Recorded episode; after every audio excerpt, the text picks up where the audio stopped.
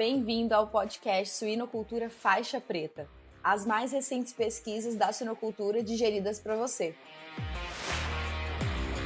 Meu nome é Sara Chagas, host do episódio de hoje. E hoje estamos aqui com a Alicia Zenfraga. Alicia, você pode nos dar uma breve introdução sobre você? Obrigada, Sara. Obrigada pelo convite. Bom, meu nome é Alicia Zenfraga. Eu sou zootecnista formada na Universidade Federal de Viçosa, com mestrado e atualmente estou no doutorado, no finalzinho de doutorado, na Unesp Jabuticabal. Sou orientada do professor Luciano Rauschud e ambos mestrado e doutorado eu fiz um período sanduíche no INRAE com a doutora Nathalie Lefloc em Saint Gilles, na França. Alicia, e você pode compartilhar com a gente o trabalho que você desenvolveu sobre o comportamento alimentar e o estresse térmico dos suínos? Nós avaliamos o comportamento alimentar de duas linhagens genéticas em uma condição de alojamento em grupo, exposta em uma condição de alta temperatura ambiente cíclica. Bom, quais duas genéticas foram essas? Uma são animais que eles são selecionados para uma maior capacidade de deposição de massa magra. Então, comparado aí com uma outra genética que nós estudamos. Então, eles têm uma maior porcentagem de gene Pietran. Essas do cada aí 39 animais de cada linhagem genética, eles foram alojados em grupo e tiveram acesso a cinco comedouros. Esses comedouros são os comedouros aí automáticos de alimentação de precisão. Os animais eles tinham um chip, então toda vez que eles iam até no comedouro, era registrado automaticamente a hora, o dia, o minuto, o segundo que foi aquela visita e a quantidade de ração consumida. E o que, que seria essa condição de alta temperatura cíclica? Bom, de 10 da manhã às 18 horas, os animais foram expostos a 30 graus Celsius. De 18 horas às 10 da manhã, todos os animais eles foram expostos a 22 graus Celsius. Alicia, por que, que 30 e por que, que 22? Porque eu estou na região de Jaboticabal, no interior de São Paulo. Então, o experimento ele foi conduzido aqui na Unesp Jaboticabal e o nosso intuito era mimetizar nas nossas condições experimentais a variação da temperatura que acontece ao longo do dia. Visto aí que os animais Normalmente, na fase de crescimento e terminação, eles são alojados em galpões semiabertos, então eles são expostos a uma variação da temperatura que acontece ao longo do dia, característica essa do nosso clima tropical. Mas, por exemplo, qual que é a diferença do animal ir no comedouro às 22 horas e às 7 da manhã? Sendo que as tanto 22 horas quanto 7 da manhã, nesses dois horários vai estar 22 graus Celsius. Um porque às 22 horas é à noite e 7 é às 7 da manhã. Então, nós, no nosso experimento, nós tivemos que dividir o nosso dia em três. 22 graus Celsius dia, que é de 6 da manhã às 10 da manhã, 30 graus Celsius, que aí só teve o dia, e 22 graus Celsius noite, que é aí das 18 horas às 6 da manhã do outro dia. E através desse registro desses nosso sistema de alimentação, nós conseguimos estudar, calcular variáveis como número de refeições, tempo de ocupação no comedouro, intervalo entre refeições e a probabilidade do animal de começar uma nova refeição. E aí a gente viu que a probabilidade dos animais de começar uma nova refeição foi maior a 22 graus Celsius dia, de 6 da manhã às 10, seguido por 30 graus e depois 22 graus Celsius noite.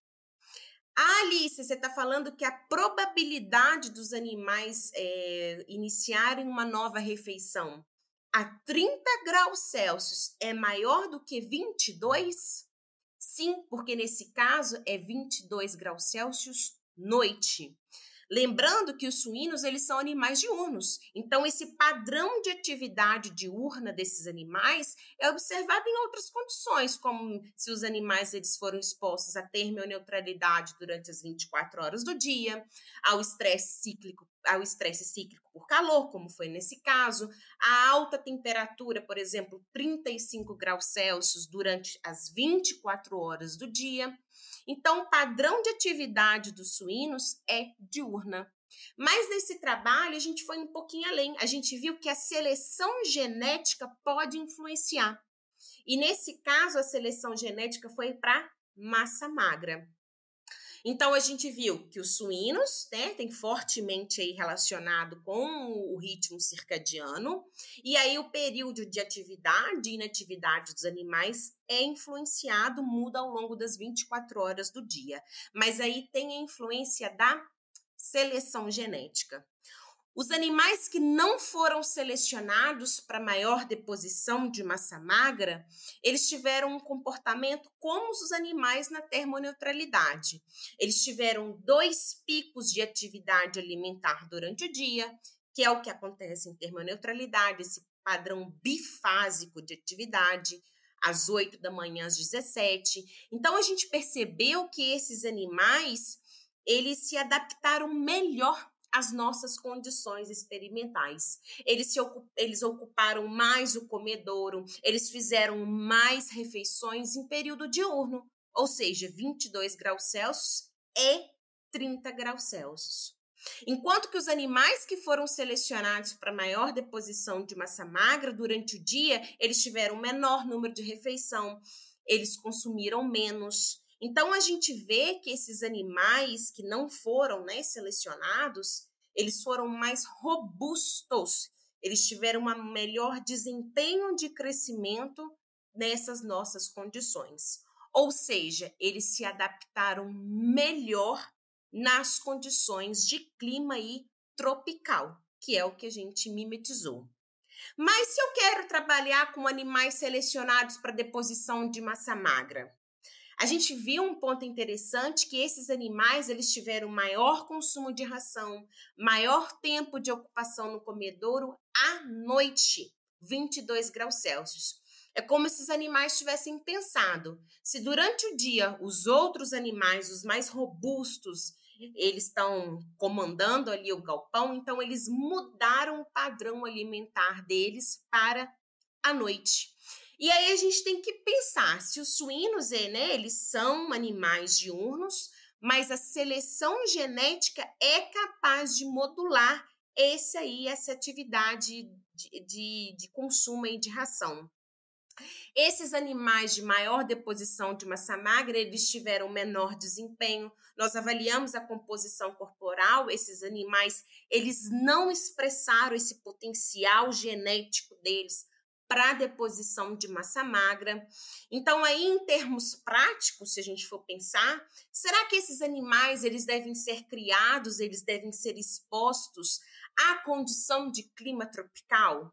Seria válido, por exemplo, investir em instalação para ter uma termoneutralidade, uma condição de termoneutralidade para esses animais? E se não? Se não for possível, Será que como que seria o fornecimento de alimentação para esses animais?